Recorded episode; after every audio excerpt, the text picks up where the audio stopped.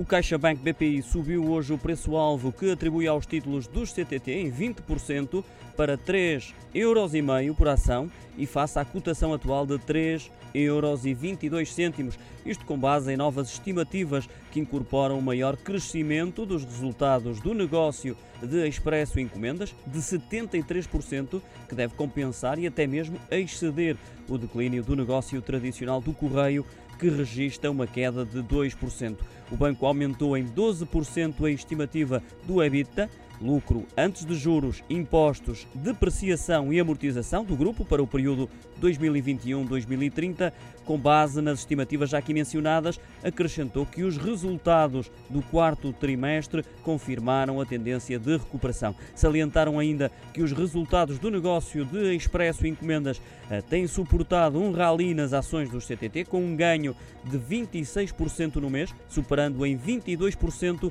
o desempenho dos pares eh, no setor postal. O eh, BPI vincou ainda que os CTT prevêem o crescimento de dois dígitos elevados nas receitas do Expresso. Banco CTT e serviços eh, financeiros, uma subida que deverá compensar o declínio de até 10% no negócio tradicional. Em entrevista publicada na edição semanal do Jornal Económico, João Bento, presidente da Comissão Executiva dos CTT, afirmou que em 2021 e pela primeira vez os proveitos, ou receitas, se preferirem, das outras áreas de negócio são superiores aos proveitos do Correio. O BPI baixou, no entanto, a recomendação eh, das ações dos CTT de buy para neutral, em português de compra para uma posição neutra, e recordou que o governo criou um grupo de trabalho para a nova concessão do Serviço Postal Universal para depois de 2021, com prazo de 60 dias para apresentar as conclusões, ou seja, até ao final de abril.